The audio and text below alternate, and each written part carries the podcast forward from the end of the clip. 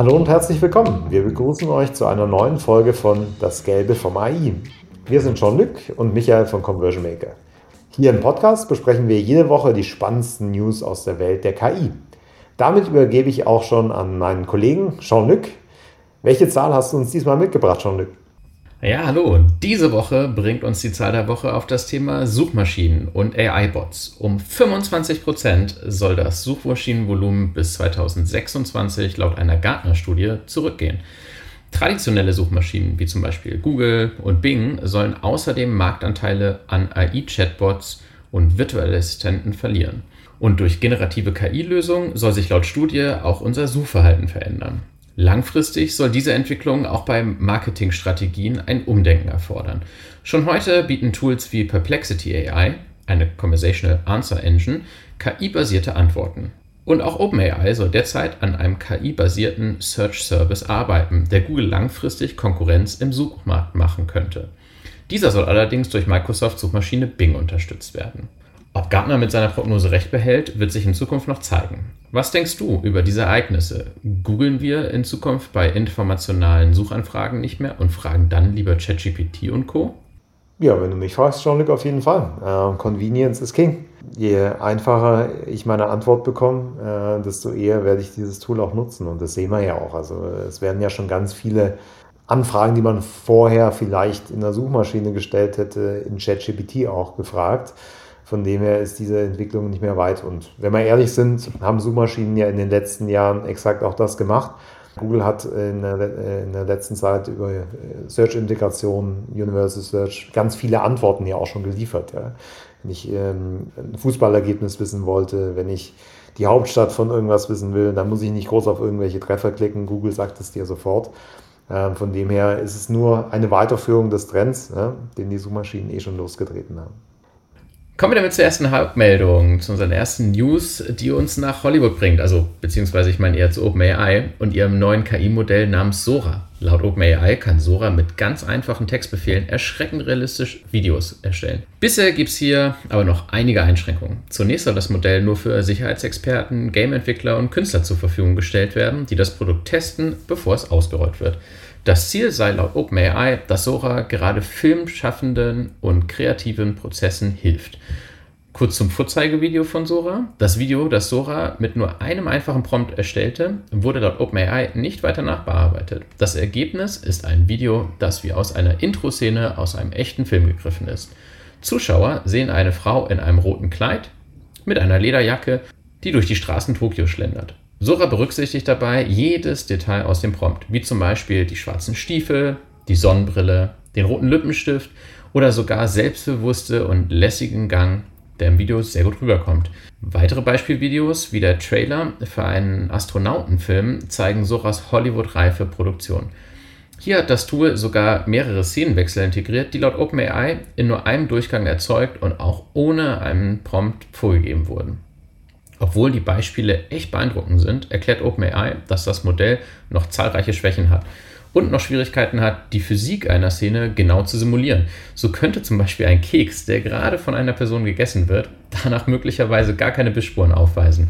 Bevor Sora für die Öffentlichkeit zugänglich wird, werden laut OpenAI noch eine Reihe an Sicherheitsmaßnahmen ergriffen, um sicherzustellen, dass Fehlinformationen, hasserfüllte Inhalte oder extreme Gewalt ausgeschlossen werden. Sie sagen aber auch, dass sie trotz umfangreicher Tests vermutlich nicht alle Möglichkeiten des Missbrauchs der Technologie vorhersagen können. Das ist schon echt ein großer Schritt für OpenAI, oder? Was sagst du zu Sora, Michael? Ja, die äh, Beispiele sehen auf jeden Fall sehr beeindruckend aus. Die Frage ist natürlich nur, wie schaut es dann später im Live-Betrieb aus und vor allem, wann kann denn die breite Masse solche Videos generieren?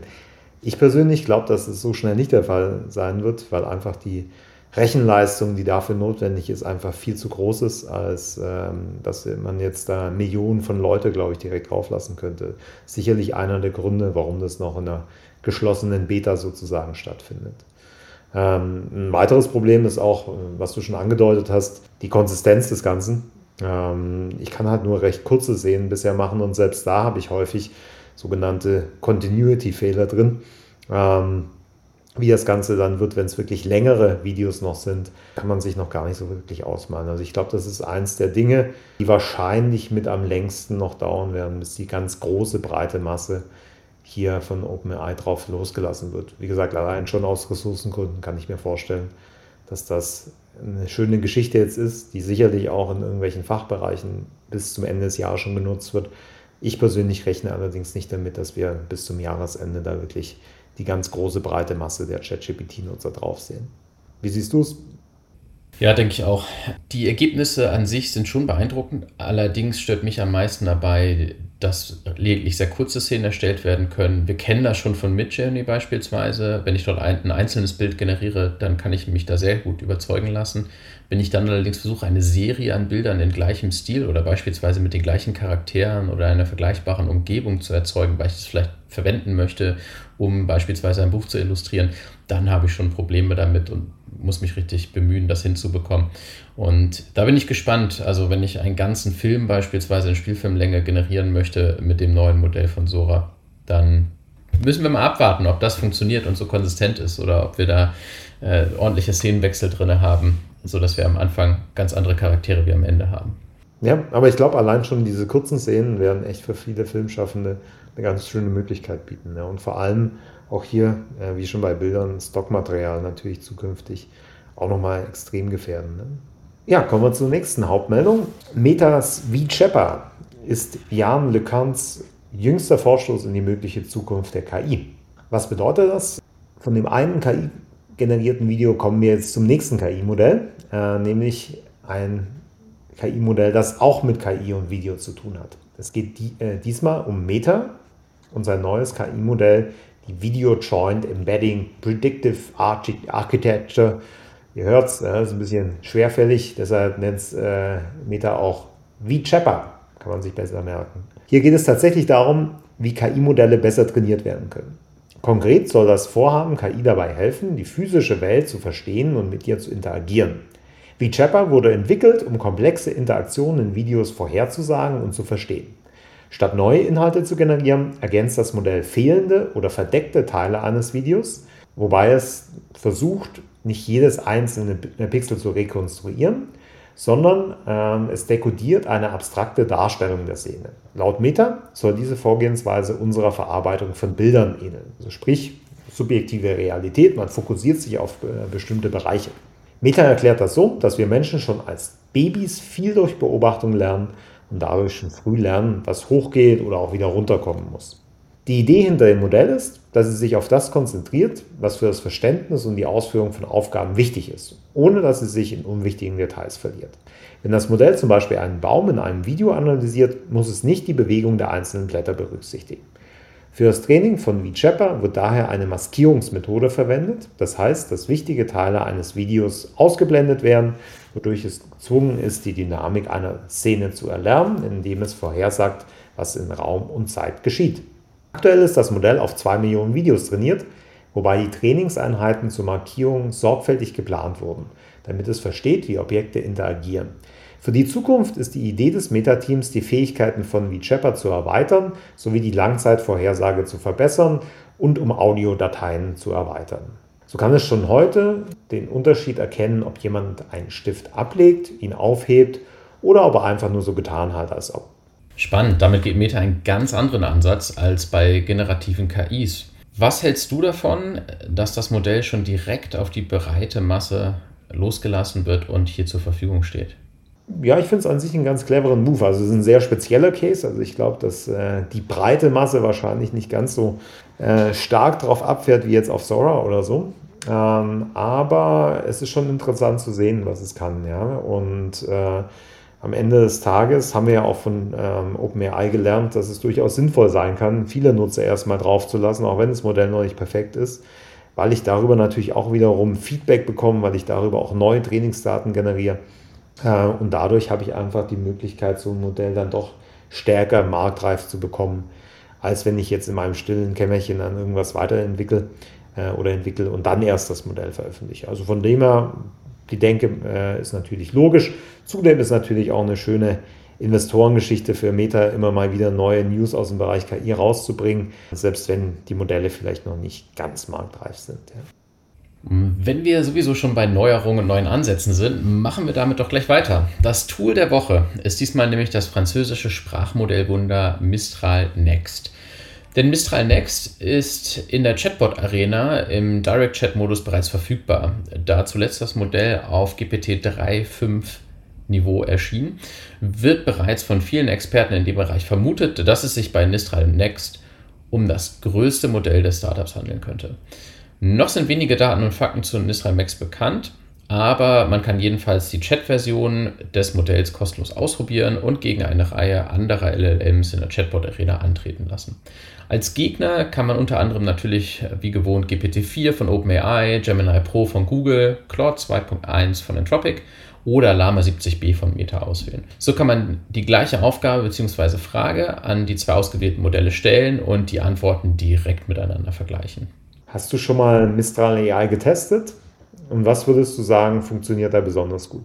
Ja, natürlich haben wir das auch gleich getestet und uns angeschaut, ähm, wo die Unterschiede liegen zu den bisher bekannten großen Modellen. Es ist schon sehr nah dran, sehr, alles sehr nah beisammen. Ähm, es werden Fakten gut aufgelistet, beziehungsweise ähm, strukturierte Informationen ausgegeben, wie wir das allerdings auch von anderen Modellen schon kennen.